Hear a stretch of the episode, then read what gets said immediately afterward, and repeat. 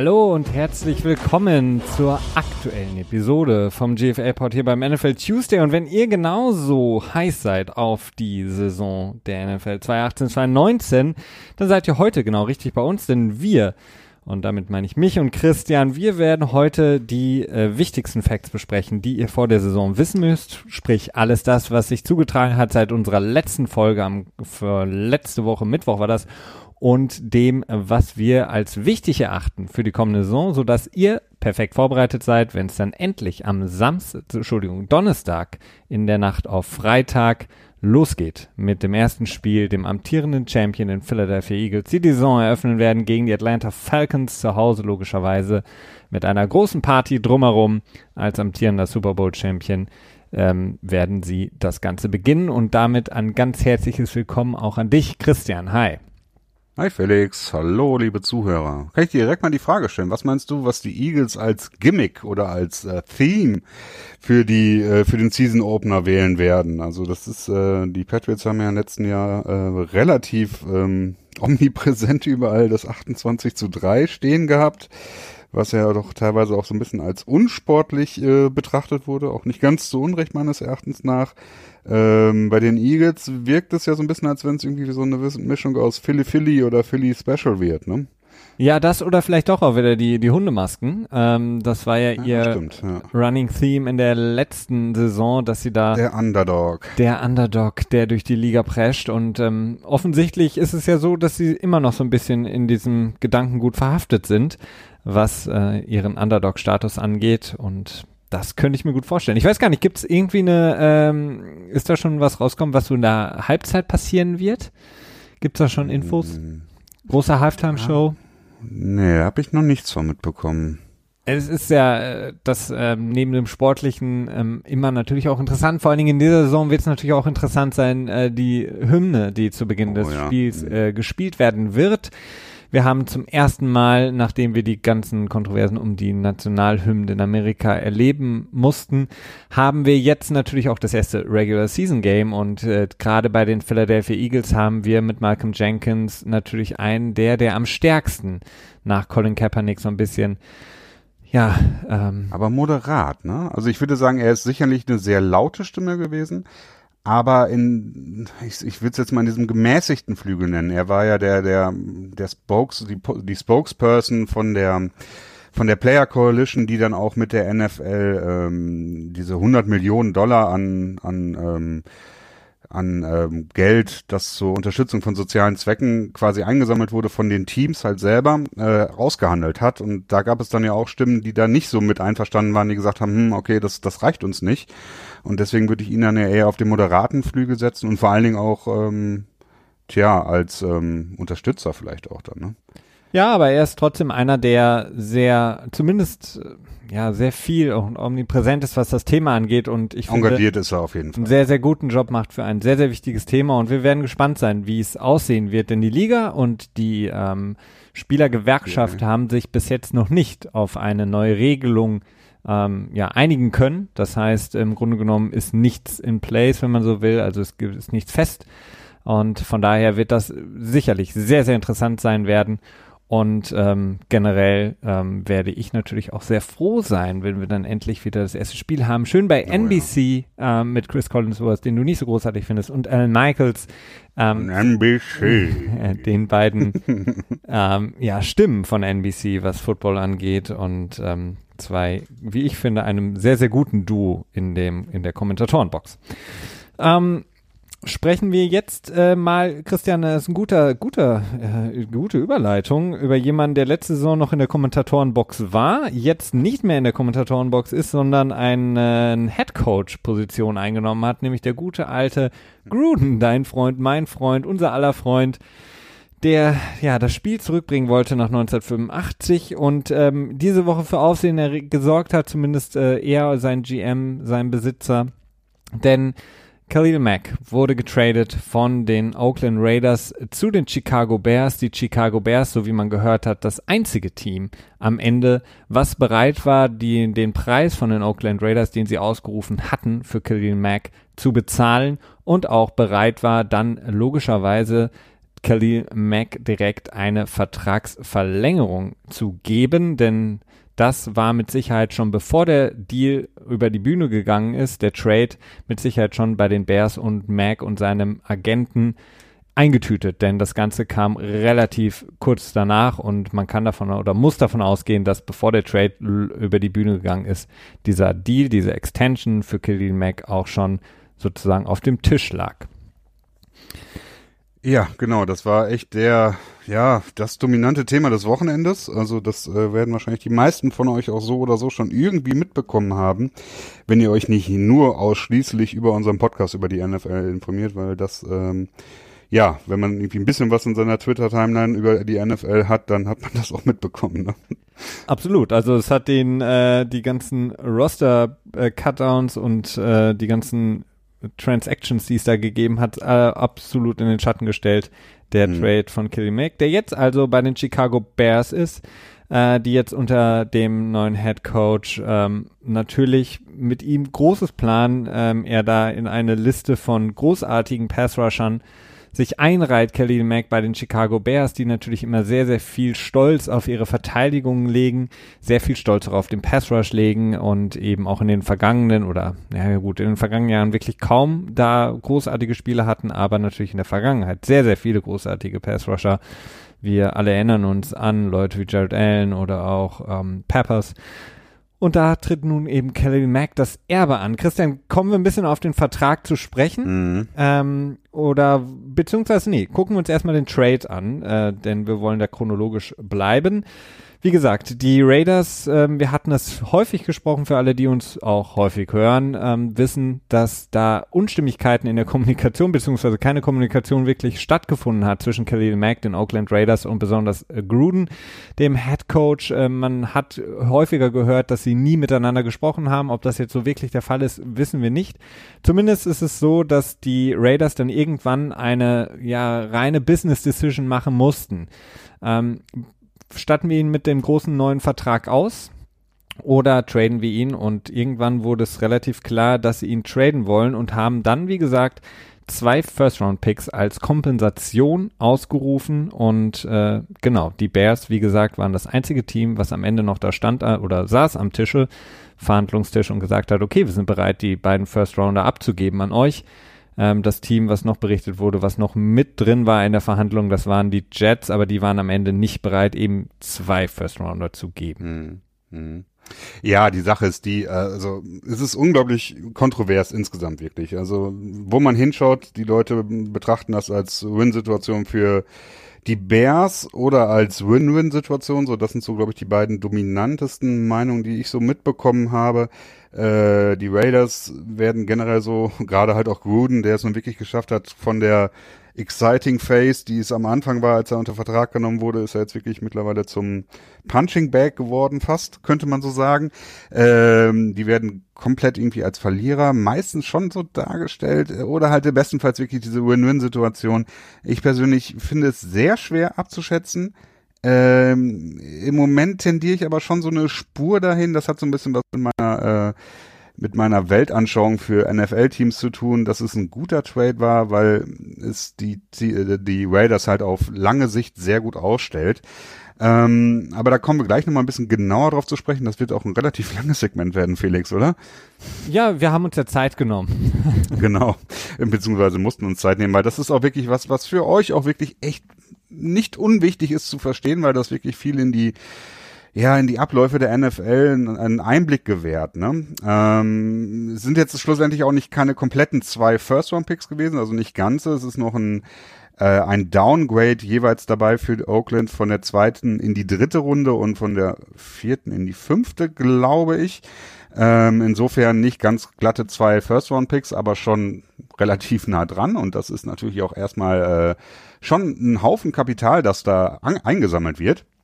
Ähm, man wird jetzt natürlich sagen können, es ist sehr unwahrscheinlich, dass äh, die Raiders mit den beiden First-Round-Picks einen ähnlich starken Spieler draften werden wie Mac. Das äh, kann man, ja, die Chancen sind dafür sehr schlecht, aber es ist nicht unmöglich. Aber es ist halt nun mal so, dass man gerade mit der mit dem neuen CBA, dass die Rookies so geringe Gehälter verdienen, so dass man äh, quasi zwei Spieler hat Plus, dann hat man nochmal im Schnitt für die nächsten vier Jahre 17 Millionen mehr an Gehalt über, als wenn man Mac jetzt bezahlt hätte. Sprich, man wird dann innerhalb der nächsten vier Jahre im Schnitt ungefähr zwei Rookie First Round Picks haben, die jetzt meinetwegen so zwischen 10 und 20 gedraftet werden, plus einen Spieler, der nochmal so 17 Millionen verdient was ja schon auch ein qualitativ hochwertiger Spieler sein kann. Also das äh, könnte ein Odell Beckham zum Beispiel sein, wenn er denn mal Free Agency, äh, wenn er die Free Agency antreten würde, was natürlich dann wieder so eine andere Frage ist. Aber das könnte zum Beispiel im nächsten Jahr äh, werden zwei dominante Passrusher äh, wieder Free Agents, die jetzt unter dem Franchise Tag spielen. Und zwar ist das einmal äh, Lawrence von den Dallas Cowboys und ähm, Ezekiel Ansa von den Detroit Lions. Der hat, ja. glaube ich, noch keinen Vertrag unterschrieben. Ne? Nee. Ja.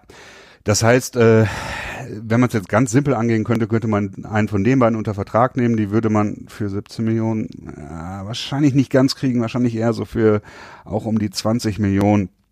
Aber dann könnte man ihn damit quasi ersetzen und der Drop-off von Mac zu Ansa oder Lawrence äh, ist halt meines Erachtens was, was das Spiel angeht, äh, nicht so viel wert, bei weitem nicht so viel wert, wie es zwei äh, Midround äh, Rookies sind aus der ersten Runde, die äh, für halt ein Apfel und ein Ei spielen im Verhältnis dann. Ne? Absolut. Aber gleiches gilt natürlich auch für die Chicago Bears, wenn wir die Seite mal betrachten, die jetzt natürlich sehr, sehr viel investiert haben. Äh, die Teams schrecken immer sehr davor zurück, äh, sobald es eben an die First-Round-Picks geht, um diese in einem, äh, ja, in einem Trade zu involvieren. Die Bears haben zwei reingepackt. Die Sache ist, sie haben, und das haben wir auch schon häufiger gesprochen und die, die uns häufiger hören, wissen das, sie haben das große Bargain, sie haben den Vorteil, dass sie momentan einen Quarterback haben mhm. in ähm, ähm, äh, Mitchell Trubisky, Entschuldigung. Und Mitchell Trubisky spielt eben in, noch unter seinem Rookie-Deal und das wird er noch ein paar Jahre machen, bevor man, wenn er denn der, ja, der erlesene, der Quarterback ist für das Franchise, da hat man noch ein paar Jahre Zeit, um ihn zu bezahlen. Und in der Zeit kann das Team eben locker das Gehalt von einem Khalil Mack aufnehmen ähm, kann auch in der Zukunft noch weitermachen und das Team zu äh, verstärken. Und wir haben das gesehen bei den Philadelphia Eagles, äh, die mit einem äh, Carson Wentz das Team komplett aufgeblasen haben. Wir sehen das bei den Rams, die das Team komplett aufgeblasen haben. Wir haben das gesehen bei Seattle mit ihrem Super Bowl Run, die das Team aufgeblasen haben. Das heißt, man hat Kapital, was mhm. man jetzt investieren kann, weil man eben das, den größten Vorteil überhaupt hat wenn der Quarterback sich als gut herausstellt, dass man einen Quarterback hat, der absolut ganz, ganz, ganz, ganz weit unter dem äh, verdient, was man eigentlich auf dieser Position verdienen müsste oder könnte. Und das heißt, man kann sehr, sehr viel Geld woanders reinpacken in andere Positionsgruppen. Vor allen Dingen diese äh, Skill Positions, auf die kann man dann sehr, sehr viel Geld setzen und kann in der Hoffnung, dass man dann eben ja innerhalb dieses Fensters von drei Jahren circa den Super Bowl zu gewinnen.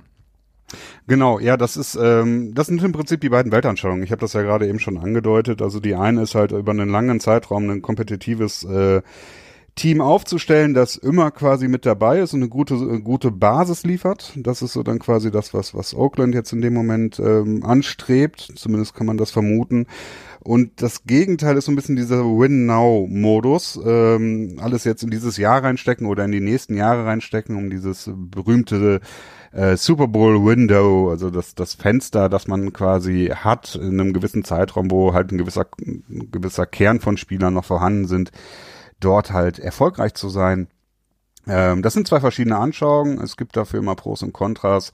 Ähm, das Problem, das ich so ein bisschen sehe bei Chicago ist, sie setzen jetzt halt wirklich alles auf eine Karte mit, mit Trubisky. Ne? Ähm, sie haben jetzt definitiv noch zwei Jahre, wo sie ihm keinen weiteren Cent zahlen werden müssen, denn erst in zwei Jahren, beziehungsweise in zwei Saisons, kann sein Vertrag überhaupt erst angepackt werden. Das ist äh, nun mal auch so festgelegt. Äh, also insofern haben sie da das Geld im Moment definitiv über.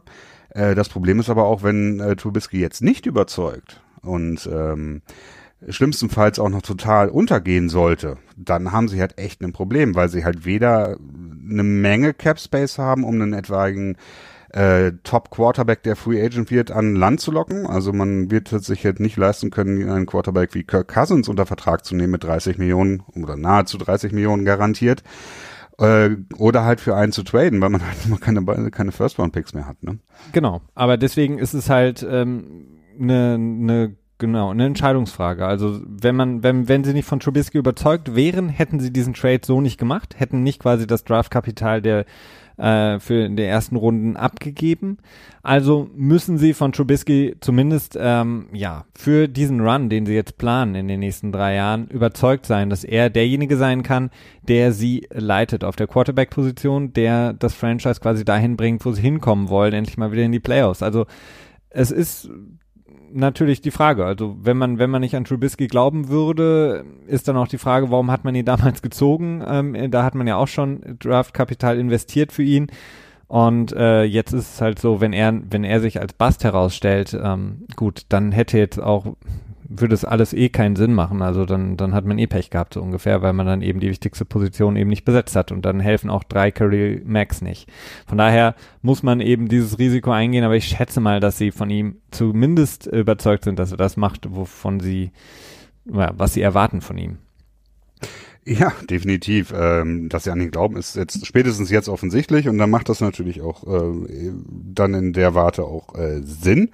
Ähm, und ja, gut, man darf das Team jetzt auch nicht vernachlässigen. Die Chicago Bears, die jetzt schon im Vorfeld der Saison so als als Sleeper-Pick ganz gerne mal gehandelt wurden für etwaige Playoff-Pushes, obwohl sie natürlich auch echt nicht leicht haben in ihrer Division äh, verstärken sich ja nochmal signifikant. Ne? Also die Bears hatten im letzten Jahr, waren sie an Nummer 14, was die DVOA angeht, äh, was die Defense angeht. Also DVOA ist so eine, eine Metrik, die äh, ja quasi Statistiken äh, in Bezug setzt äh, zu dem Mittelmaß der äh, der anderen Werten der Liga. Also ist eine ganz gute, ganz gutes Measurement-Tool, um Statistiken quasi, um nach Statistiken Leute oder Teams beziehungsweise Spieler auch zu ähm, klassifizieren.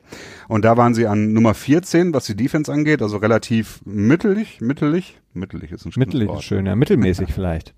Mittelmäßig, genau. Ähm, und hatten eine relativ gute äh, Sack-Rate gehabt, da waren sie an Nummer 6 gerankt, also das ist schon mal sehr gut. Allerdings ist das so eine Sache, da kann man sich nicht so ganz drauf verlassen. Gut, jetzt haben sie aber mit Akeem Hicks natürlich auch einen äh, wunderbaren Spieler, den ich äh, tatsächlich auch bei den Patriots äh, durchaus vermisst habe. Und äh, natürlich mit ihrem Draft-Pick, äh, mit Walker Smith, ähm, haben sie jetzt wirklich echt eine sehr interessante Front Seven gebildet, die die Defense mit Sicherheit besser machen wird in diesem Jahr. Und da kann man sich schon freuen äh, in Chicago, ne? Absolut. Also wie gesagt, das ist jetzt äh, das, wo sie sehr viel Wert drauf gelegt haben oder traditionell sehr viel Wert drauf legen in Chicago, ist eben die Defense. Sehr viel ähm, Stolz, den sie daraus ableiten wie die Defense eben performt. Und man muss eben auch sagen, sie, es ist halt auch ein schöner Counterpart zu der, ähm, den übrigen Teams in der NFC North. Also wir haben da jetzt eben Kirk Cousins, die große Verpflichtung der äh, Vikings, gegen die sie zweimal in der Saison spielen. Wir haben Aaron Rodgers, der zurückgekommen ist, äh, der Hilfe an die Seite gestellt bekommen hat mit dem Jimmy Graham. Und ähm, das ist natürlich, ein Weg ist natürlich zu versuchen, mit ihnen, ähm, ja, Catch-up zu spielen, aber sie wissen wahrscheinlich, dass Trubisky dazu vielleicht noch nicht in der Lage ist. Also was ist die ähm, Alternative dazu? Du stellst eine Defense aufs Feld, die diesen beiden Quarterbacks in erster Linie das Leben schwer machen soll und dafür ist Khalil Mack natürlich absolut prädestiniert, ein Spieler, der in der Regel nur wirklich den Pass Rush äh, präferiert. Er ist gut gegen den Lauf auch, keine Frage, dadurch, dadurch, dass er eben auch sehr schnell ist, eine unglaubliche Athletik hat. Aber in erster Linie ist er wirklich derjenige, der hinter dem Quarterback hinterher ist. Und etwas, was natürlich einem Aaron Rodgers, einem Kirk Cousins mit Sicherheit äh, so ein bisschen Kopfzerbrechen bereiten wird. Mhm. Mhm, definitiv. Also Khalil Mack, die, die Klasse von ihm ist unbestritten. Ähm, hat in den, ähm, in den letzten drei Saisons jeweils mindestens zehn Sacks und äh, 20 Knockdowns gehabt. Das ist schon Top-Wert, gerade über drei Saisons. Äh, was heißt ein Top-Wert? Ein überragender Wert sogar. Äh, das darf man nicht vergessen und es ist auch sehr wahrscheinlich, dass er äh, ein Hall of Famer später mal sein wird.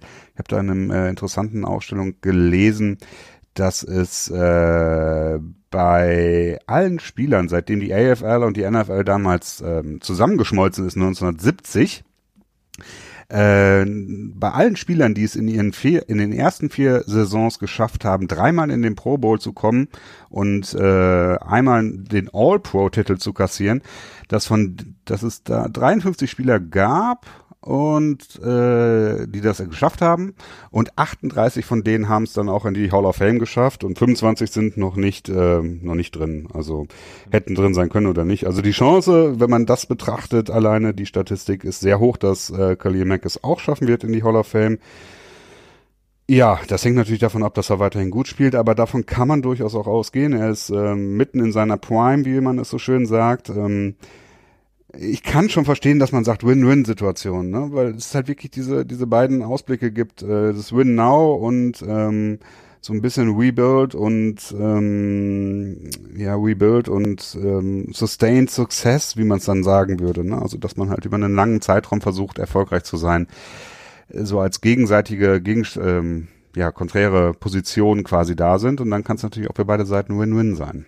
Absolut. Also die Raiders haben natürlich ähm, selber damals einen fünften Pick overall ausgegeben für ihn im 2014er Draft für Khalil Mack, was sich absolut bezahlt gemacht hat, ähm, als Definitiv. sie ihn damals gezogen haben an dieser Position. Jetzt ist er eben, wie du sagtest, in seiner ähm, ja, Primetime mit seinen 27 Jahren und jetzt bekommen sie, und deswegen ist auch dieses zwei First-Round-Picks wird immer so hoch aufgehängt. Im Grunde genommen bezahlt Chicago ja einen sowieso zurück, einen First-Rounder, weil Kelly Mack nun mal eben First-Round-Talent war und auch an der Stelle gezogen wurde und geben eben einen extra dazu als Kompensation. Mm, nee, so würde ich das nicht rechnen wollen.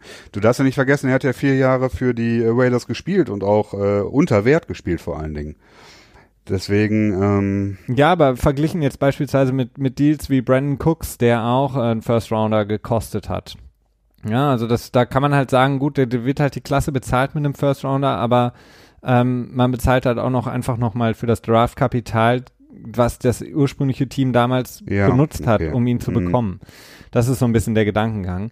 Und ähm, ja, bei den bei den Raiders ist es, wie gesagt, ich sehe es auch nicht als ein absoluter ähm, Verlust oder na, doch ein Verlust schon, aber kein absolut falscher Deal, den sie da gemacht haben denn sie bekommen wirklich einiges dafür zurück und können jetzt in der Zukunft äh, einiges schaffen äh, mit diesem mhm. Team, können was aufbauen.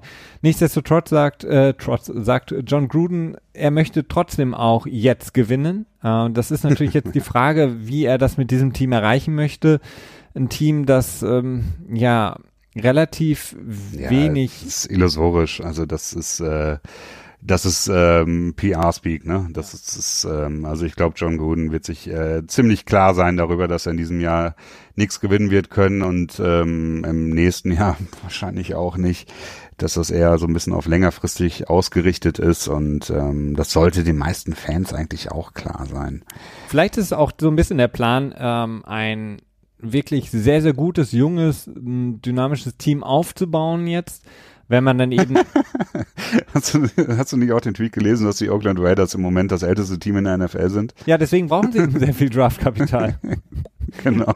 Und also liegt aber auch groß, zum großen Teil daran, dass John Gooden seine alten, äh, seine alten, alten Buddies alle unter Vertrag genommen hat. Also ja klar, der hat halt, er hat halt zu viel im, der hat halt zu viel als Kommentator gearbeitet offensichtlich und äh, ist dann so ein klassischer ja, wie, wie Leute, die eben nur am Fernsehen Football gucken, in, hat sich dann eben verliebt in manche Spieler und hat die dann direkt, als er dann Coach wurde, rübergeholt.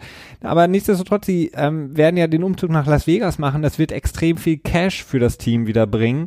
Und da ist natürlich dann auch ähm, optimal, wenn du dann natürlich mm, ja. neu draften kannst, gute Spiele neu holen kannst und dann quasi ein neues Team aufsetzen kannst und dann eben in Las Vegas voll abkassieren kannst, denn das ist nun mal wichtig für die Teams eben und ja.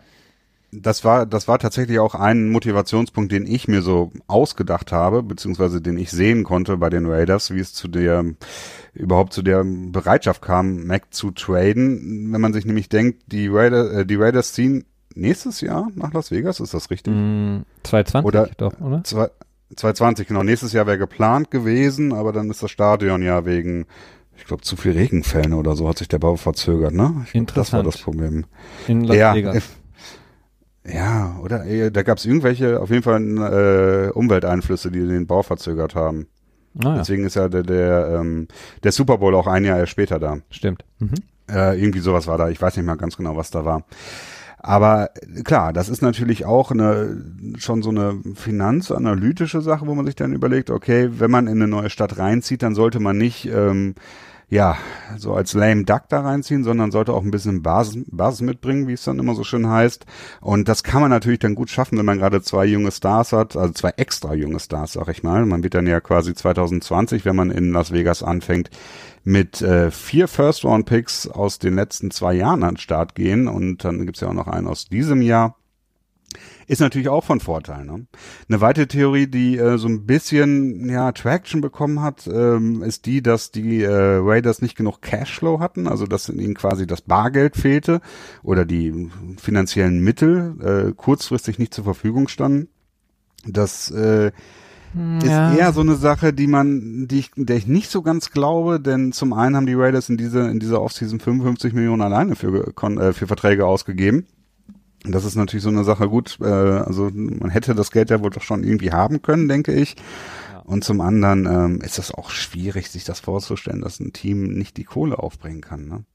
Unmöglich ja. ist es nicht, aber. Ich meine, den Headcoach konnte man auch bezahlen. Es gibt auch sehr, sehr viele Shareholder mittlerweile schon, ähm, die aus dem Raum Las Vegas, und da kann man sich vorstellen, dass die jetzt nicht unbedingt battlearm sind, die schon jetzt Geld in das Team auch pumpen.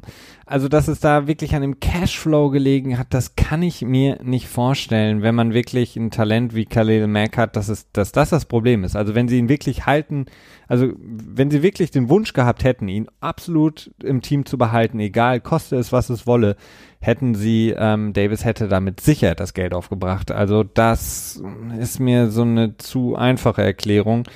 Ähm, aber wer weiß. Eine weitere Theorie habe ich noch, die ist etwas lustiger und wird dann wieder mal so ein bisschen in Richtung, äh, Richtung Grudenisms gehen. Äh, Jeff Garcia, äh, ehemaliger Quarterback ja. unter John Gruden von den Tampa, Tampa, Tampa, nein, Tampa Bay Buccaneers, ähm, hat, hat gesagt, wortwörtlich, John Gruden likes to date players, not marry them. Sprich, ähm, John Gooden hat nicht so viel Lust, sich langfristig an Spieler zu binden. Er erklärt das auch so ein bisschen weiter in die Richtung, beziehungsweise äh, jemand anders, Hawkins heißt das, ist auch so ein Twitter-Head. Ähm, dehnt das Ganze so ein bisschen in die Richtung aus, dass äh, Gruden sich nicht lange an besonders talentierte Spieler bindet, weil ähm, das gleichzeitig auch bedeuten würde, dass sie gut sind. Und wenn sie gut sind, kann er nicht seine äh, seine übliche Ausrede benutzen, dass er nicht gut genug, also dass er keine Spiele hat, die gut genug sind, wenn es schlecht läuft. Das ist natürlich sehr äh, negativ mm. und äh, auch ein bisschen weit hergeholt. Aber dieses, ähm, dass er sich nicht langfristig an Spieler binden möchte, das würde ich jetzt gar nicht mal unbedingt ähm, ausschließen wollen. Das könnte sein. Äh, das wissen wir auch aus seiner Zeit in Tampa, ähm, dass da einige Trades waren. Er hat aber auch selber viel getradet und sehr viel ausgegeben für Spieler. Also na, es ist eine schwierige Sache. Eine andere interessante oder die ich sehr lustig fand, eine Situation war, äh, Derek Carr hat sich dann auch direkt äh, versucht, selbst zu verteidigen, denn er hat ja äh, die großen Deal bekommen von den Raiders, natürlich noch bevor Gruden da eingetroffen ist. Aber auf jeden Fall hat er gesagt, dass er damals, als er seinen Vertrag verhandelt hat, beziehungsweise er mit Sicherheit nicht, sondern sein Agent, haben sie extra auf ein bisschen Geld verzichtet um eben äh, noch Geld übrig zu haben für Spieler wie ja. Mac, um sie dann unter Vertrag nehmen zu können. Wir erinnern uns daran, dass Derek Carr, glaube ich, kein Geld auf dem Tisch hat liegen lassen, sondern als er damals seinen Vertrag unterzeichnet hat, war das ein absoluter Top-Vertrag für ihn in seiner damaligen Situation. Ja gut, es kann sein, dass er ein bisschen Geld hat liegen lassen, dass er dann gesagt hat, so ja. vielleicht hat er das ja auch eine Million Bargain, ja. ähm, aber auch das sind so wieder so Kommentare, das sind so nullinge Aussagen, ne? Das ist so dieses PR 101, dass man halt, dass jeder Spieler weiß, das sind so blöde Floskeln, die man in den Raum schmeißt. Eine ähnliche Aussage hatten wir auch bei Tom Brady mal gehabt, als er, ich glaube, 2012 seinen Vertrag verlängert hat. Da hieß es auch, dass er auf Geld verzichtet hätte, um äh, Wes Welker damals war es ähm, das große Fragezeichen. Ich glaube, er stand damals noch unter dem Franchise-Tag und wollte einen Langzeitdeal haben und äh, bei der Check wollte ihm aber nicht so viel Geld geben. Da hatte Tom Brady auch angeblich Geld liegen lassen, um halt eben Leute wie Welker weiter unter Vertrag zu halten. Ähm, naja, das sind so eher so Mythen meines Erachtens. Aber ein interessanter Aspekt ja. dabei noch, warum ich auch den Deal aus der Raider-Seite nicht unbedingt als schlecht betrachte, ist äh, einfach der Fakt, Draftpicks werden mehr und mehr wichtig. Alleine schon deswegen, das Salary Cap steigt immer weiter. Zumindest ist es die letzten äh, sechs, sieben Jahre immer mindestens, glaube ich, um sieben Prozent gestiegen pro Jahr. Äh, das ist enorm und das führt halt einfach dazu, dass kaum noch Teams wirklich Salary Cap Probleme haben. Zumindest verglichen mit den Zeiten in den Nullerjahren oder davor, wo es wirklich äh, Teams gab, die ihre Starspieler cutten mussten weil sie keine andere Möglichkeit hatten, sonst mit dem Cap klarzukommen. Diese Cap Casualties, wie es dann so schön heißt, die gibt es halt heutzutage eigentlich gar nicht mehr. Wann ne, der letzte große Free Agent, richtig, richtig große Free Agent war dann Ndamukong Sue und das war mehr oder weniger noch eine Nachwirkung von dem alten CBA, weil Ndamukong Sue 2010 gedraftet wurde und so einen riesigen Rookie-Deal hatte, dass die äh, Lions gar nicht mehr darum herum kamen, weil sie auch noch mit Matt Stafford ja auch noch einen First-Round-Pick First Overall Pick hatten, auch 2010 und ich glaube, dass zu 2009 gedraftet wurde. So müsste es, glaube ich, gewesen sein. Aber diese Cap Casualties gibt's halt nicht mehr. Dementsprechend werden immer weniger High-Profile-Spieler in die Free Agency reinkommen. Dementsprechend muss man anders an die rankommen und das schafft man über Draft Picks. Entweder man draftet Spieler selber oder man tradet für sie. Dementsprechend ist das als, als äh, neue Currency, finde ich doch relativ interessant und macht den Deal für mich von Oaklands Seite auch, auch wieder nochmal eine Spur interessanter.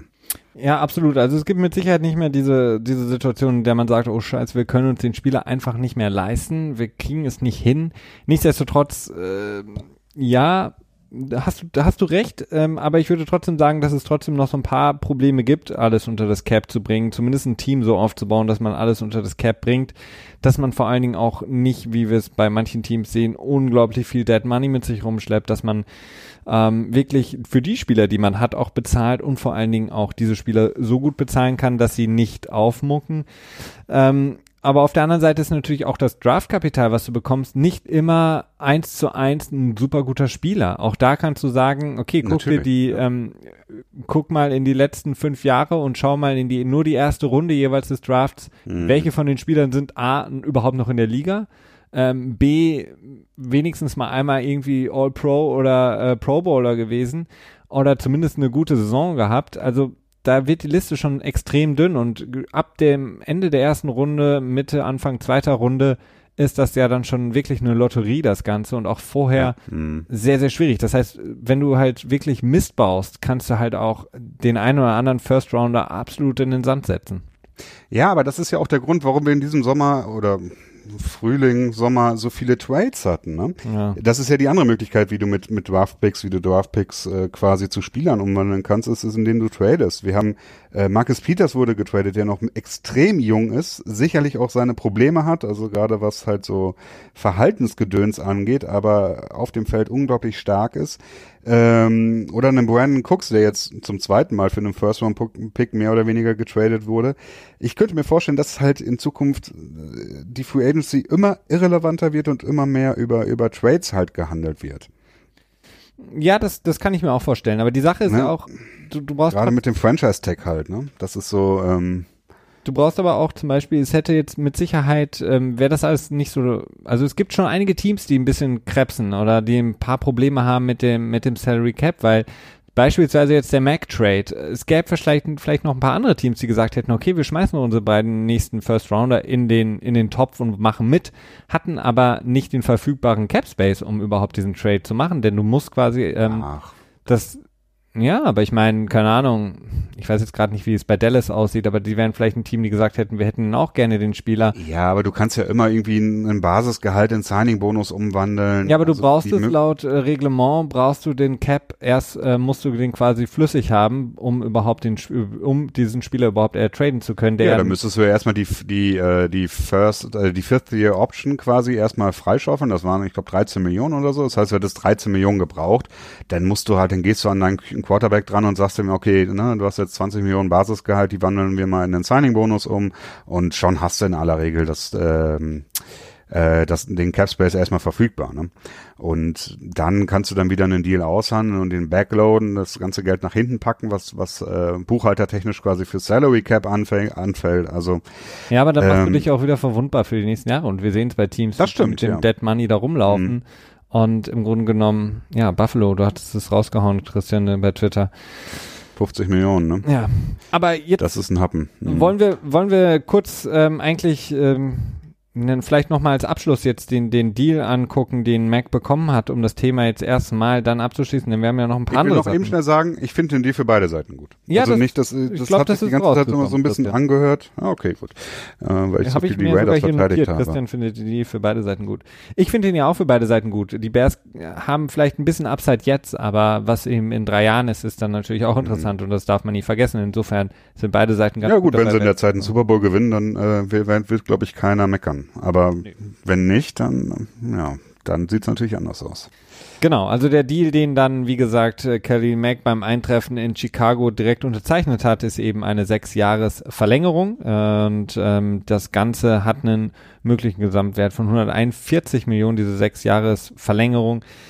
60 Millionen waren garantiert beim Unterschreiben, äh, insgesamt 90 Millionen in Garantien erreichbar und ähm, ja, damit wird Khalil Mack der bestbezahlte äh, Defensive Player aller Zeiten, ähm, kurz nachdem Aaron Donald seinen Vertrag unterzeichnet hatte. Genau, ja, der hat im Prinzip einen recht ähnlichen Vertrag unterschrieben, bloß für 22,5 anstatt 23,5 Millionen im, im äh, Ja. Vertragsmittel, genau, äh, Jahresmittel, ah, egal. Ähm, Jahresschnitt? Jahresschnitt, genau. Der Deal von Aaron Donald ist eine Spur stärker, wenn man das jetzt so als ähm, Salary Cap Nerd sich ganz insgesamt anschaut, denn ähm, es fließt in den ersten vier Jahren mehr Geld. Also erst nach vier Jahren ähm, verdient äh, Mac tatsächlich mehr Geld hat er dann in der Tasche. Dementsprechend ist Mac natürlich leichter dann wiederum zu cutten, als es äh, Donald ist. Ähm, aber gut, am Ende des, äh, des Deals hat er sechs Millionen mehr und wenn beide das ausspielen, dann ist es natürlich schon klar besser. Ne? Genau, aber wie gesagt, äh, das Ganze, was Mac jetzt eben hat, man guckt sich bei diesen Verträgen ja auch immer das an, was dann eben ab der Verlängerung äh, wirklich an Money Genau. rüberkommt und nicht das, was jetzt, weil ähm, das ist sonst ein bisschen irreführend. Ja, das ist halt, das macht man halt deswegen, weil du damit dann den Vertrag am besten mit einem Vertrag vergleichen kannst, der äh, Ähnlich den ein Free Agent unterschreibt. Ja. Ne? Ein Free Agent hat ja komplett nur New Money, neues Geld, wie es so schön heißt dann und äh, dann, wenn du die Verlängerung halt mit den weiteren Verträgen des äh, Jahren des Vertrages vergleichen würdest, das wird halt nicht passen. Genau. Angesprochen haben wir es, Aaron Donald, ähm, auch das ist jetzt schon ein paar Tage alt, wie gesagt, auch er sechs Jahre. Ähm, Vertrag unterschrieben bei den Rams. Das heißt, die Rams haben es äh, geschafft, was jetzt nicht so verwunderlich war. Das hatten wir in den letzten Wochen schon häufiger gehört, dass da gute Signale kamen aus LA ähm, und ihren äh, besten Spieler im Team auf jeden Fall verlängert und können mit ihm planen und hoffentlich für sie eine erfolgreiche Zeit da in LA weiterführen, nachdem es ja letztes Jahr schon extrem gut angegangen ist. Kommen wir, Christian, zum Spiel, das wir am Donnerstag ähm, endlich ähm, sehen dürfen. Das erste äh, Spiel, das Eröffnungsspiel, wie gesagt, der Super Bowl Champion. Die Philadelphia Eagles treten an gegen die Atlanta Falcons zu Hause, logischerweise. Und die große Nachricht, was dieses Spiel angeht, ist der Quarterback. Und das ist der Super Bowl MVP, Nick Foles. Entgegen mancher Erwartungen, aber entspricht vielen Erwartungen, wird er starten. Ähm, Carson Wentz ist noch nicht da und das hatten wir auch schon prognostiziert, dass er es nicht schaffen wird und dass dann natürlich auch die Gefahr viel zu groß ist, ähm, Carson Wentz zu früh wieder reinzuwerfen. Und deshalb werden wir den MVP sehen, der in der Preseason äh, Nick Foles sein, sein, ja, sein zweites Gesicht so ein bisschen gezeigt hat, nachdem wir im Super Bowl einen überragenden Nick Foles gesehen haben gegen eine überragend schwache Defense, hat er es jetzt gezeigt in der Preseason, dass er ja nicht so ganz da ist. Ähm, vom Kopf her vielleicht auch.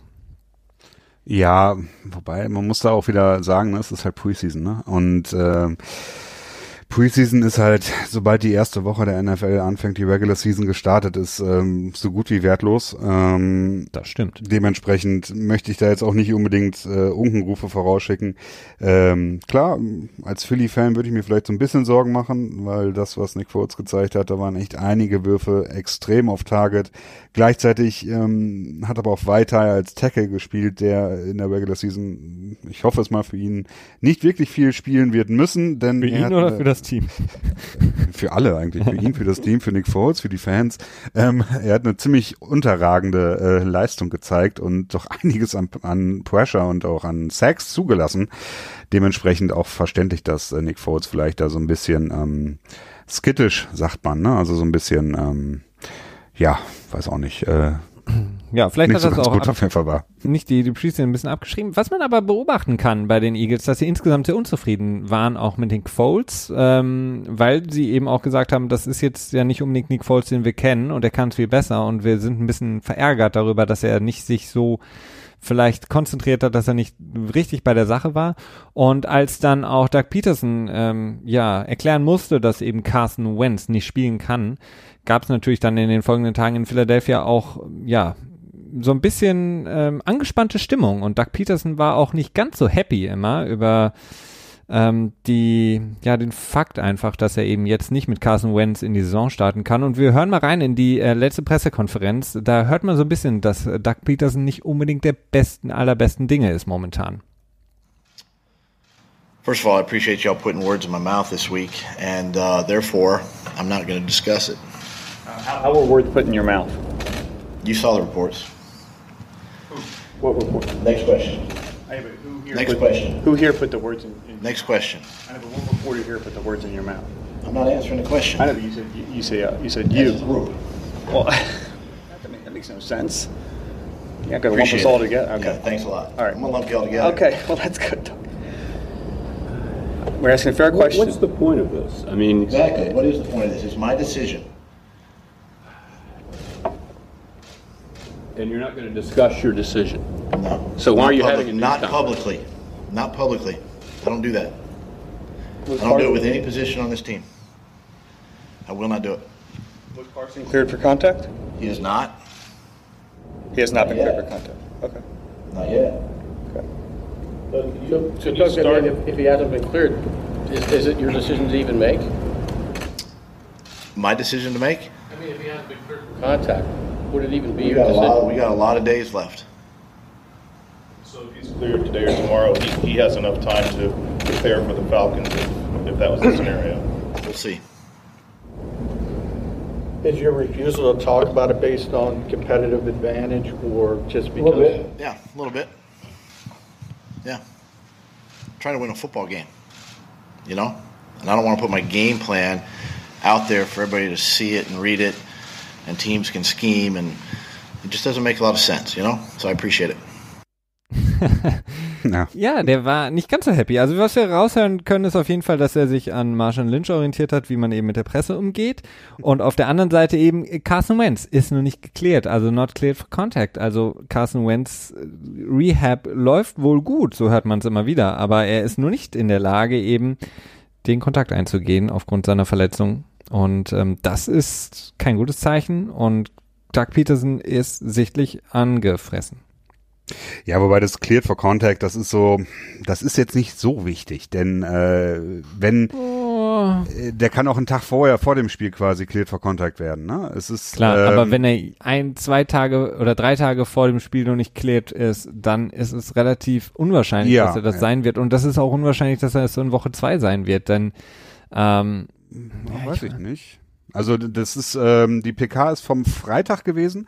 Ähm, Doug Peterson hat sich jetzt auch vor ein, ich glaube gestern nochmal zu Wort gemeldet und da hat er dann als auch gesagt, dass Foles der Starter sein wird. Also das hat er dann quasi äh, nochmal so ein bisschen ins Licht, ins rechte, rechte Licht gerückt. Ähm, hat sich dann nochmal zu geäußert, sich auch so ein halb entschuldigt für die PK und gesagt, er wollte halt selber mit Carson Wentz und Nick Foles sprechen und ihn selber die Nachricht mitteilen und das nicht über die Presse machen lassen und so weiter und blablub und so, wie das immer so schön ist. Ähm, ja, ähm, die ersten zwei Wochen würde ich aber auch so ein bisschen als Maßstab nehmen und sagen, dass in den ersten zwei Wochen wahrscheinlich Nick Foles an den Start gehen wird müssen. müssen, ja, absolut. Vor allen Dingen, es ist ja auch etwas, äh, schützt man den Quarterback oder wirft man ihn zu früh wieder rein? Ähm, es ist mit Sicherheit eine, eine Entscheidung, die A, die ähm, Ärzte treffen, aber natürlich auch Doug Peterson äh, die Gefahr eingehen muss, ab welchem Zeitpunkt er sein Star-Quarterback wieder rausschickt, der natürlich auch ein Spiel, eine Spielweise hat, äh, die nicht ungefährlich ist. Und von daher ist es die Frage, ähm, limitiert man quasi die Spielzüge für ihn, dass man sagt, okay, ähm, wir gucken, dass er eben nicht immer in so eine Situation kommt wie damals, als er sich das Knie zerschossen hat, oder sagt man eben, wir halten ihn so lange raus, bis er eben auch äh, den Kontakt aushalten kann. Und das ist eben eine sehr, sehr heikle Frage. Und ich glaube schon, dass es ähm, so ein bisschen an den Nerven zerren kann von einem Head Coach, der natürlich äh, auch so ein bisschen unter Druck jetzt steht als amtierender Super Bowl Champion. Ja, natürlich. Das ist natürlich auch ähm, eine Situation, auf die man erstmal klarkommen muss, die jetzt auch eine neue Situation ist, ne, als Defending Super Bowl Champion in die Saison reinzugehen. Ähm, wirklich alle erwarten von den Eagles, dass sie äh, zumindest wieder sehr competitive sein werden. Ähm, gleichzeitig ist es halt auch nicht unbedingt leicht, ne? Und ähm, ja, das kann ich schon verstehen. Und wenn du dann noch so eine, so eine, sowieso so eine Quarterback-Kontroverse hast, dass der Super Bowl MVP im Prinzip der zweite Quarterback ist, äh, weil du einen jungen Rookie-Quarterback hast, der überragend gut gespielt hat, ähm, aber natürlich auch noch nicht beyond all reasonable doubt ist. Ne? Also ähm, äh, ist zwar vielleicht beyond doubt, aber äh, nicht hinter allem oder so. Ich weiß es nicht, wie man das jetzt einschätzen sollte. Das ist nervig und äh, die ähm, Beat Reporter in Philly werden da sicherlich auch ihren Teil zu beigetragen haben, dass Doug Peterson jetzt so angefressen war. Absolut. Ähm, für weitere, beziehungsweise was, was glaubst du, Christian? Wie könnte es ausgehen? Atlanta ist ja eins der Teams, äh, was viele als ein mögliches Sleeper-Team haben, nachdem es letztes Jahr die Regular Season wirklich ein Auf und Ab war. Dann haben sie es in den Playoffs geschafft, haben die Rams rausgeworfen, was ein, äh, eine Überraschung war. Aber war nie wirklich so, ja, nachdem sie im Jahr davor so großartig aufgetrumpft haben, zwar im Super Bowl verloren haben, aber insgesamt unglaublich gut gespielt haben, ähm, war es so ein, so ein Plus-Minus-Geschäft so ein bisschen das letzte Jahr. Was glaubst du? Sind, können sie diese Saison wirklich vielleicht das Sleeper-Team sein, was es schafft? Oder glaubst du, dass wir schon am Donnerstag sehen werden, dass die, dass die Falcons es nicht aufnehmen können mit den Eagles? Hm.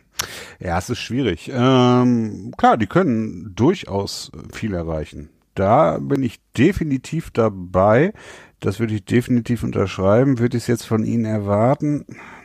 Ich weiß es nicht, ne? Das ist natürlich auch, auch wieder eine harte Division, ne? Ähnlich wie die North ist die äh, NFC South auch nicht zu ver verachten. New Orleans Saints äh, werden im Moment auch sehr stark eingeschätzt, auch von mir sehr stark eingeschätzt. Äh, Carolina weniger dann im Moment und Tampa Bay, naja. Gar nicht. Auch nicht, ja. Aber dementsprechend hat man da zumindest mit New Orleans und mit dem man sich um den Division Title wird kebbeln müssen.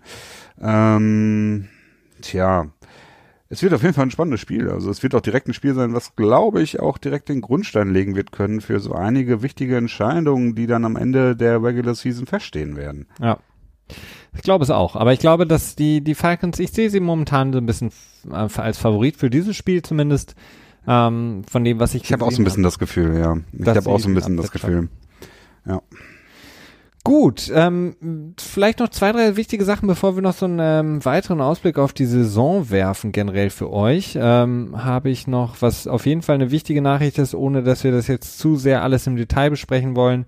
Ähm, Jarek McKinnon hat sich das ACL gerissen der und ein bisschen mehr hat er selber gesagt, äh, ohne dass man genau weiß was. Also ja, vielleicht noch MCL äh, irgendwas angerissen. Auf jeden Fall fällt der erst kürzlich zu den 49ers gestoßene Running Back, von dem sie sich sehr sehr viel erhofft haben in der Offense von Kyle Shanahan für das Jahr aus und wird dann erst in 2019 zurückkommen. Wichtig natürlich für alle Fans der 49ers, wichtig für alle Leute, die ihn im Fantasy Football gedraftet haben. Alfred Morris wird also wahrscheinlich für die San Francisco 49ers der Starter sein im ersten Spiel. Und äh, ja, mal schauen, wie, inwiefern das dann Kyle Shanahan und natürlich auch ein Jimmy Garoppolo schaden kann, dass eben der wichtige ähm, Back, den sie in dieser Saison für einen Vierjahresvertrag geholt haben, nicht da sein wird. Ja, das ist sicherlich ein, ein, harter Schlag. Ich meine, er hat jetzt gerade noch einen vier Jahres 30 Millionen Dollar Vertrag unterschrieben. Kyle Shanahan, der ja nun sehr, ja, mittlerweile wirklich bekannt dafür ist, äh, die Running Backs extrem kreativ in seine Offensive einzuplanen, sowohl mit dem Laufspiel als auch gerade mit dem Passspiel. Ähm, Kyle Juszczyk, da haben sie ja auch eine Menge Geld in den Fullback investiert. Ich glaube, hat er nicht irgendwie viereinhalb Millionen oder so als Fullback jetzt mhm. bekommen? Äh, also auch wirklich der bestbezahlte Fullback der Liga oder mit bestbezahlter, da bin ich mir jetzt gerade nicht ganz sicher.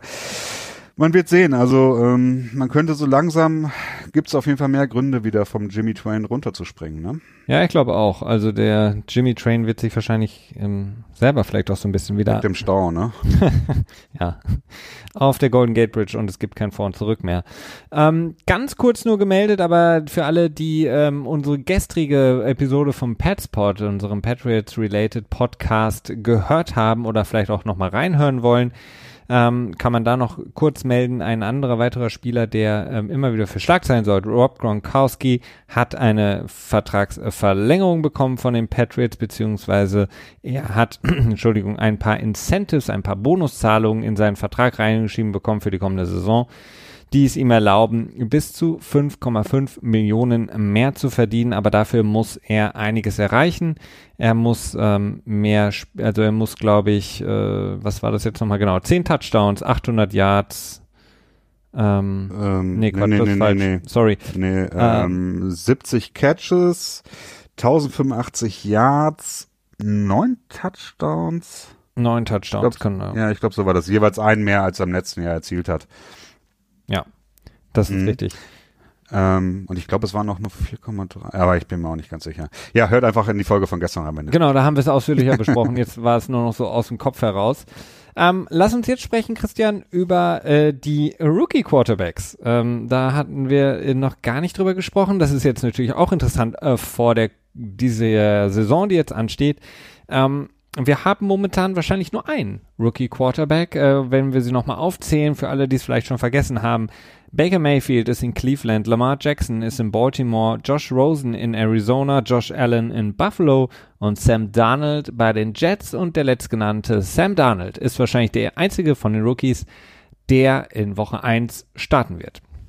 Genau. Äh, ich hatte leider auch also in der Vorbereitung zur Sendung habe ich meine kompletten Notizen, die ich in der über die Woche immer ansammle, um meine ganzen, um meinen Workflow quasi zu strukturieren und Mhm. mir, äh, Stützen zu schaffen, habe ich leider verloren, blöderweise, Klar. bevor ich angefangen habe. Nachbar hat die auch Dementsprechend, gegessen, ja, so Das ungefähr. hat in der Schule noch nicht funktioniert, Christian. Manchmal schon. Ja, okay. Nein, eher nicht.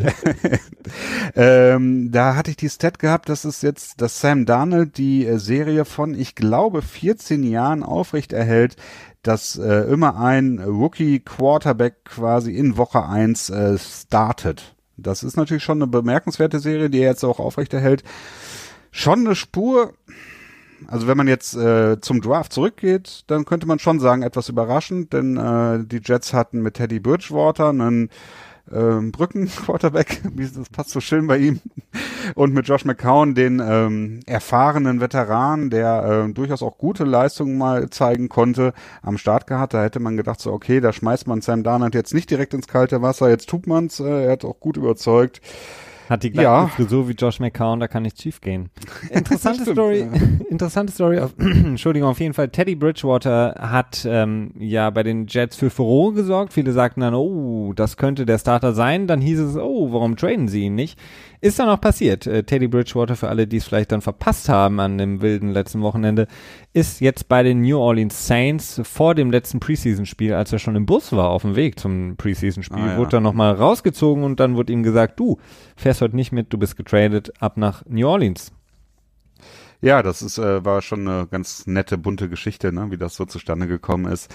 Ähm, ja, die Saints sind schon eher ein überraschender Trade-Partner. Den haben, glaube ich, im Vorfeld wenige so mh, spekuliert, würde ich es jetzt mal nennen. Ähm, allerdings macht es schon Sinn, wenn man Teddy Bridgewater dann quasi einen neuen Vertrag gibt. Der hat ja jetzt nur diesen Einjahresvertrag. Als Backup verdient er dann äh, 5 Millionen nochmal bei den Saints, meine ich, oder 5,5, glaube ich. Und Brees ist ja jetzt auch schon etwas älteren Semesters, äh, 39 meine ich, ähm, hat jetzt noch zwei Jahre Vertrag bei den Saints, wenn ich mich nicht ganz täusche. Ähm, ja, gut, vielleicht sucht man da schon mal nach der, nach der Zukunft.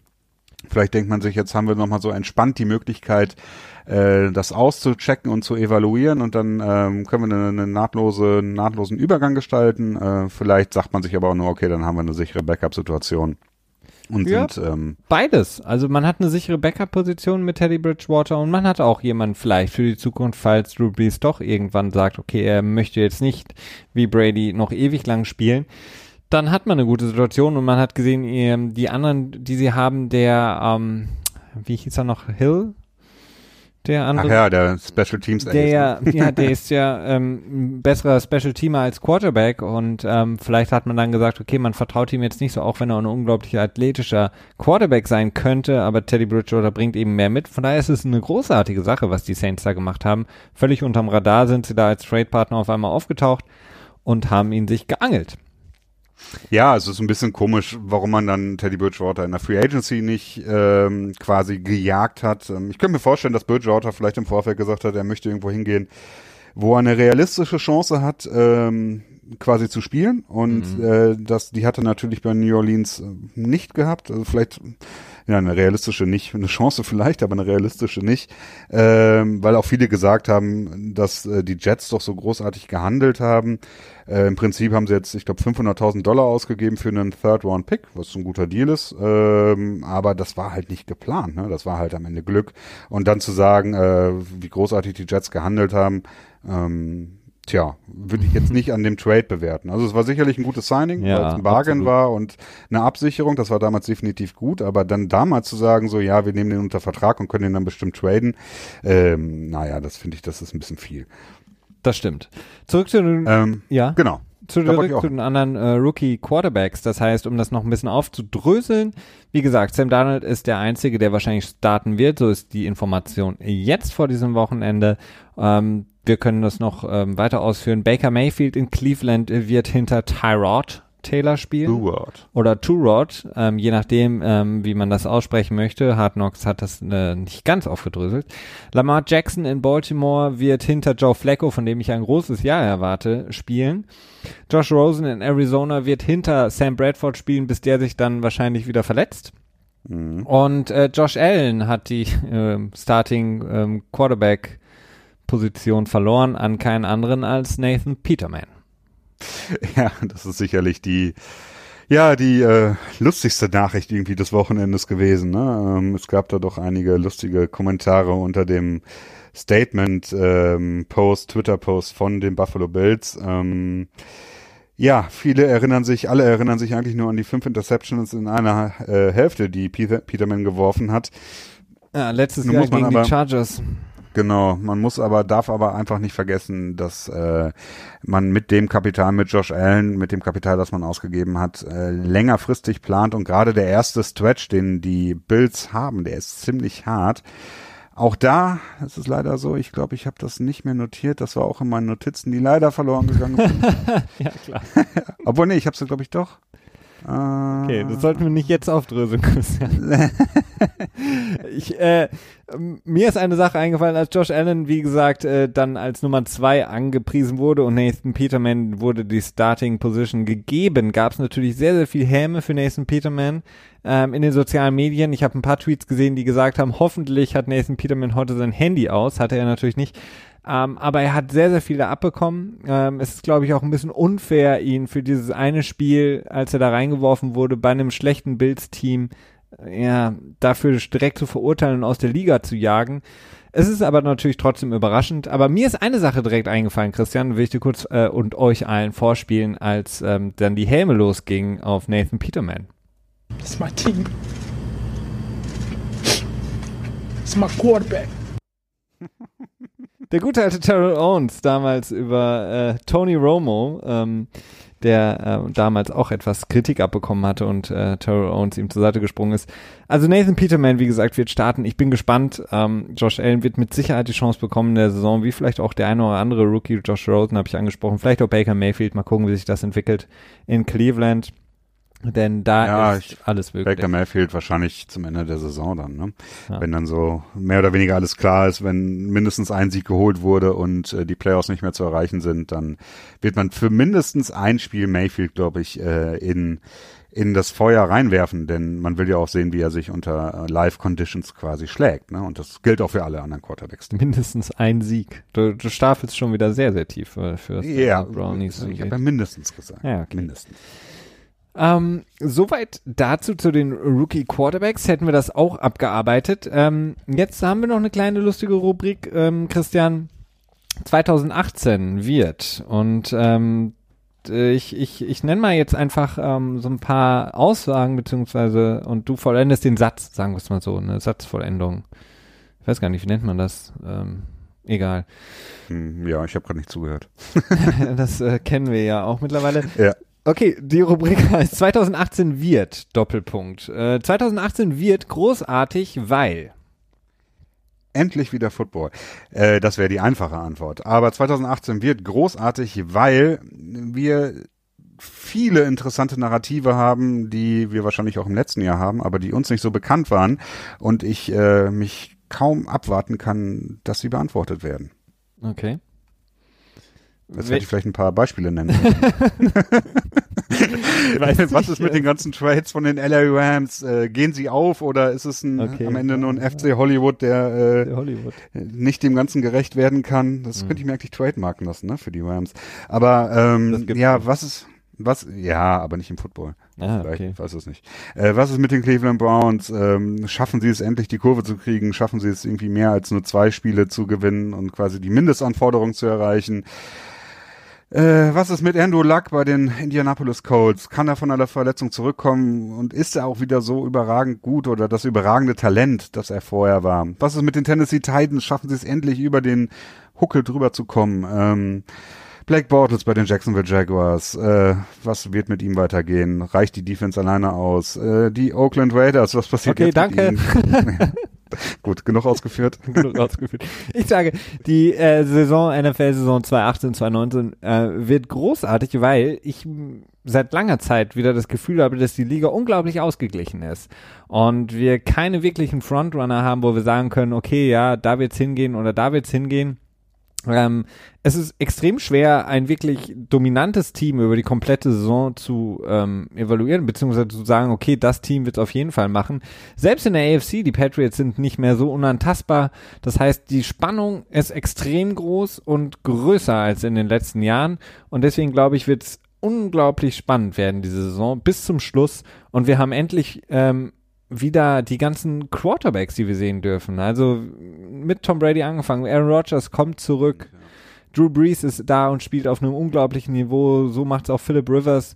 Deshaun Watson ist zurück. Patrick Mahomes startet in Kansas City. Kirk Cousins, die große Verpflichtung in, in, in Minnesota. Russell Wilson, äh, der Alleinunterhalter in Seattle. Ähm, so, so viele Themen, die, die mich ähm, sehr, sehr freuen auf die Saison. Das ist auch ein guter Grund. Ein weiteres äh, Topic, 2018, 2019 die NFL-Saison könnte enttäuschen, wenn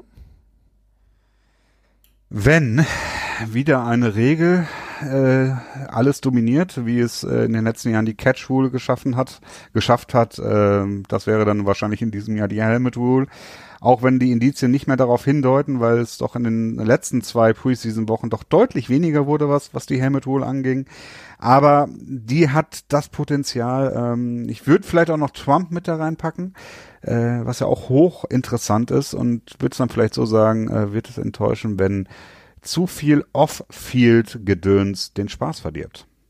Absolut. Also ich würde sagen, 18, 19 könnte enttäuschen, wenn A, der Game Pass wieder eine ähnlich schlechte Performance Oh. in den ersten Monaten zeigen wird.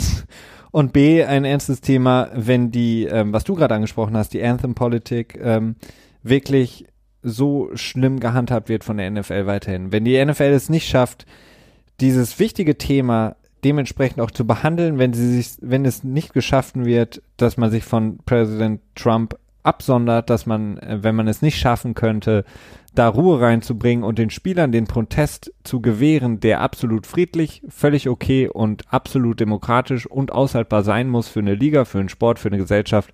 Wenn das nicht der Fall sein sollte, wäre das eine absolut enttäuschende Saison und wenn wir weiterhin diese Probleme haben und wenn wir weiterhin so, so viele Fans haben, die irgendwelche Trikots verbrennen und die es immer noch nicht verstanden haben, warum, weshalb protestiert wird und warum das ein absolut normaler und wichtiger Protest ist, der Amerika zu dem Land gemacht hat, was es jetzt ist. Dann wäre es für mich eine enttäuschende Saison. Und dann die letzte Frage, Christian. Das Wichtigste überhaupt. 2018, 2019 wird enden mit dem Super Bowl Match der gegen der. Oder? Ähm, ach, da hat mir gesagt, ich mach die AFC, du die NFC, ne? okay, dann machen wir es so. Ja, ich weiß nicht. Eigentlich habe ich mich mittlerweile darauf eingeschossen, dass ich die Patriots nicht als Super Bowl-Teilnehmer vorhersage, weil es zum einen so simpel ist und zum anderen ich auch nicht so, ich auch zu viel an dem Team zweifle. Aber als ich mich dann gefragt habe, okay, wer wird's dann? Ich kann, es kann mir einfach, ich kann es nicht übers Herz bringen, Jacksonville äh, zu nennen oder auch Pittsburgh glaube ich nicht. das hört sich an, als, als hättest du gerade ausgebrochen. Pittsburgh. Nein, ähm, Wir wollen hier neutral muss- bleiben, Christian.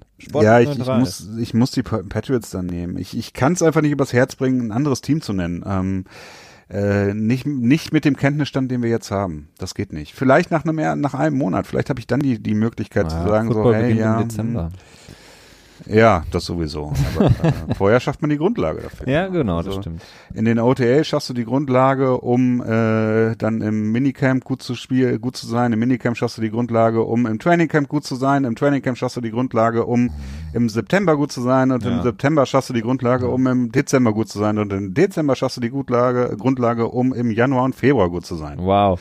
Christian, hat dich Bill Belichick schon eingestellt als Motivator oder als äh, ich nehme nehm den Posten von Stacey James ein und werde äh, PR, äh, Head of PR, Public Relations oder so. absolut für den europäischen Markt? Ich sehe ähm, die Vikings im Super Bowl. Die Vikings Minnesota, nicht nur, weil sie jetzt Kirk Cousins geholt haben, aber er ist natürlich die Position, die wichtig ist in unserer ähm, heutigen NFL-Welt, in der die Regelauslegungen mehr und mehr die Offense ähm, bevorteilen und die Vikings nun endlich einen Quarterback haben, auf den man sich verlassen kann, der ähm, nicht nur das Spiel managen kann, so wie das im letzten Jahr auch geklappt hat bei den Vikings, aber der wirklich auch Spiele entscheiden kann, der das Team tragen kann, aber in erster Linie aufgrund ihrer Defense, die enorm stark ist, für mich die beste Defense in der Liga und äh, mit den Acquisitions, die sie gemacht haben, sowohl in der Defense das Geld, was sie ausgegeben haben für eigene Spieler und Trades und natürlich das Geld für Kirk Cousins, ist es für mich ein äh, Super Bowl oder Bust Jahr für die Minnesota Vikings. Also jetzt müssen sie gewinnen, jetzt müssen sie es schaffen. Und ähm, deswegen sehe ich die Vikings im Super Bowl, weil sie auch einfach in, in meinen Augen so ein Team haben, was absolut in den Super Bowl gehören würde. Ja, das äh, finde ich solide. Ähm, bevor du jetzt aber gleich zum, äh, zum Ausgang Nee, überleitest. Ich hatte noch nicht, ich hatte noch was anderes vor. gut, gut. Was hattest du denn vor?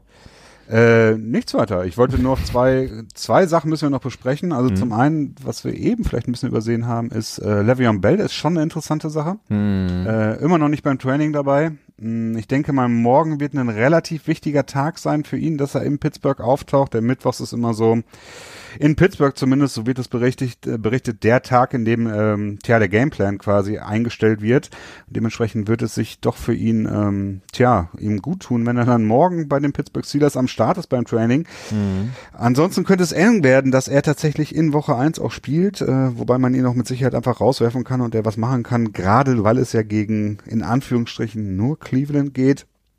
Aber durchaus eine Sache, die man weiter beobachten muss und die nicht uninteressant ist, auch wenn wir wieder über Fantasy reden, äh, nicht wirklich unwichtig. Absolut. Für alle, die ähm, sich gefreut haben, dass sie den ersten Pick im, im Draft hatten und dann wahrscheinlich Le'Veon Bell gezogen haben, die werden sich jetzt denken, verdammt nochmal.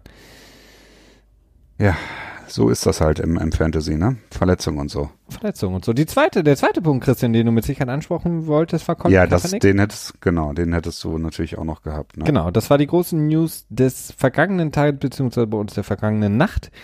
Colin Kaepernick ist zur Feier des 30. Geburtstags bei Nike vom Slogan Just Do It. Ähm, wahrscheinlich hat jeder von euch mal irgendwie ein T-Shirt, Hose, Schuh, was auch immer gehabt, wo Just Do It drauf stand, als ähm, ja das Gesicht dieser Werbekampagne gemacht worden. Und ähm, das ist natürlich eine Kontroverse insofern, als dass Colin Kaepernick derjenige ist, der den, wie ich finde, ja wichtigen friedlichen Protest begonnen hat in, ähm, als Spieler, als er gekniet hat während der Nationalhymne. Und Nike ist gleichzeitig der Ausstatter der NFL, äh, der Liga, die versucht hat, mit Donald Trump so ein bisschen gemeinsame Sache zu machen, die versucht hat, die Spieler rauszudrängen, nicht jetzt äh, rauszuschmeißen, sondern so ein bisschen von der Bildfläche sozusagen zu schieben, die eben diesen friedlichen Protest äh, ähm, machen.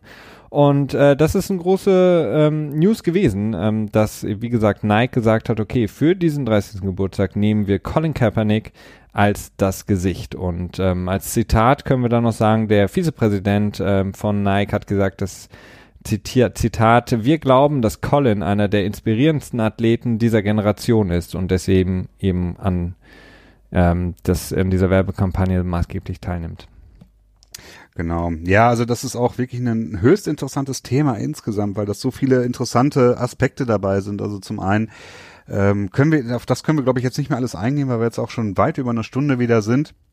Ähm, aber es ist so ein bisschen Abbild der der Millennials, finde ich, in vielerlei Hinsicht. Also es gibt ja diesen Begriff so Social Justice Warrior und ähm, der ist ja eher negativ konnotiert, aber man sieht, dass viele junge Menschen sich sehr aktiv in eher linkeren Kreisen äh, bewegen und ähm, auch relativ dominant dabei sind, ne? sei es jetzt in, in ähm, Antirassismusbewegungen, in feministischen Bewegungen ähm, sieht man viele Aktionen und man sieht jetzt aber auch von, vermehrt mehr, dass große Konzerne sich das zu Nutzen machen und davon auch profitieren wollen. Jetzt Nike halt speziell mit ihrem äh, Programm, ähm, ich weiß gar nicht, wie heißt das offiziell, aber es ist ja schon auf, auf ähm, Social Justice ausgelegt. Ne? Glaube an etwas, selbst wenn es bedeutet, alles zu opfern.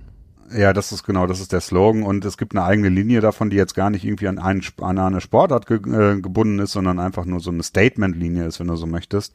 Ähm, man sieht solche ähnlichen Dinge auch. Es gibt ja jetzt auch irgendwie ich weiß nicht, ob es bei H&M war oder bei irgendwelchen anderen äh, Modeketten irgendwie irgendwelche T-Shirts mit I'm a Feminist oder so, was ja schon relativ kurios halt ist, ne, dass man halt äh, so einen Zweck, der eigentlich relativ Kapitalismus kritisch entgegen gegenübersteht, sag ich mal, zumindest im Grunde her und dass das, dass das dann so vermarktet wird von dem eigentlichen Ding. Insofern, ähm, das ist so eine interessante Betrachtungsweise davon. Die andere interessante Betrachtungsweise davon ist natürlich, dass die NFL als großer Partner von Nike äh, quasi damit vor den Kopf gestoßen wird oder vermeintlich vor den Kopf gestoßen wird. Das ist ja auch die Frage, ob man sich da nicht vielleicht abgesprochen hat. Ja. Der Deal zwischen Nike und der NFL wurde jetzt in diesem Jahr noch verlängert bis 2028. Also da ähm, kann die NFL wahrscheinlich nicht so schnell raus. Also viele, viele, viele inter interessante äh, ja, Überlegungen, die, bei, da man dabei, die man dabei haben kann. Ich würde da mal auf einen Artikel verweisen, den ähm, äh, jetzt weiß ich nicht, wie er heißt, dein ben Twitter-Follow genau, Ben Bederich, den du mir mal empfohlen hattest und den mhm. ich doch durchaus empfehlen kann. Auf äh, derballügtnicht.com hat er da einen guten, eine gute Aufstellung dazu geschrieben, der viele Seiten beleuchtet wo ihr euch das nochmal durchlesen könnt, wenn ihr das wollt. Ähm. Auch in der Deutschlandfunk Mediathek gibt es ein sehr schönes äh, Interview mit ihm ähm, zu dem Thema generell Colin Kaepernick. Ähm, was Nike angeht, ist auf jeden Fall, ich finde es super, äh, dass Nike das macht, ähm, dass Nike Colin Kaepernick damit ähm, auf das Cover setzt. Und damit haben sie, finde ich, zwei der wichtigsten Athleten unserer Zeit mit Colin Kaepernick und LeBron James als mhm. ähm, wirklich tragende Werbefiguren unter Vertrag und geben ihnen auch eine Plattform und unterstützen sie dadurch natürlich auch. Die Frage ist eben, ähm, ob es, ob es, beziehungsweise das kann man eigentlich beantworten, das ist bei Nike natürlich nicht nur einfach ein Goodwill, sondern sie haben natürlich mhm. auch ganz klar wirtschaftliche Interessen dadurch, ähm, denn was ich mir jetzt noch angeschaut hatte, Nike hat ähm, natürlich in, außerhalb der USA, wo eben die ganze Colin Kaepernick-Geschichte ganz anders betrachtet wird, deutlich mehr Umsatz, ähm, generieren da viel mehr Geld und da ist es natürlich dann auch ganz interessant, ähm, explizit Colin Kaepernick zu nutzen, ähm, denn innerhalb der USA ist den, ähm, ist den Männern und Frauen von Nike relativ egal, wen sie da als ähm, Athleten äh, präsentieren, denn ich hatte das auch geschrieben. JJ Watt haben sie auch und wir wissen alle, JJ Watt ist ein großartiger Typ bestimmt, hat mit seinem ähm, Hurricane Relief großartige Sachen gemacht, aber er kriegt auch Kohle beispielsweise von Papa Johns. Wir haben über die Kontroverse da gesprochen oder den äh, Skandal. Und ähm, er spielt für McNair, der einer der lautesten Owner in der Liga ist, was ähm, diese, ja, den Kampf gegen den Protest angeht. Und ähm, verbale Entgleisungen sind bei ihm an der Tagesordnung. Ja, wobei JJ Watt nicht so viel dafür kann, wo er spielt. Das ist schon natürlich klar, aber ähm, ja, du, du hast recht. Also das ist, ähm, ich glaube nicht, dass wir jetzt eine neue Ethik äh, oder, oder Moralvorstellung daraus bei Nike feststellen können. Es ist halt eher so, dass äh, Nike da eher ein Abbild der derzeitigen Gesellschaft ist. Genau, aber insgesamt ist es eine gute Sache, weil auch wenn wirtschaftliche Interessen dahinter stehen, ähm, macht es absolut. Das ist eine gute Sache, die da verfolgt wird. Ne? Genau. Das war's von unserer Seite. Ähm, wir freuen uns, dass ihr uns wieder ähm, zugehört habt, dass ihr bei uns wart. Wir hoffen, äh, euch gefällt das und wenn es euch gefällt, freuen wir uns natürlich sehr über ähm, Likes und Bewertungen bei iTunes gerne. Und damit sage ich danke dir, Christian. Und, Ach, danke auch. und euch allen sehr, sehr viel Spaß beim ersten Preseason, beim ersten Preseason, Regular Season Game diesen Donnerstag. Bis dahin, ciao.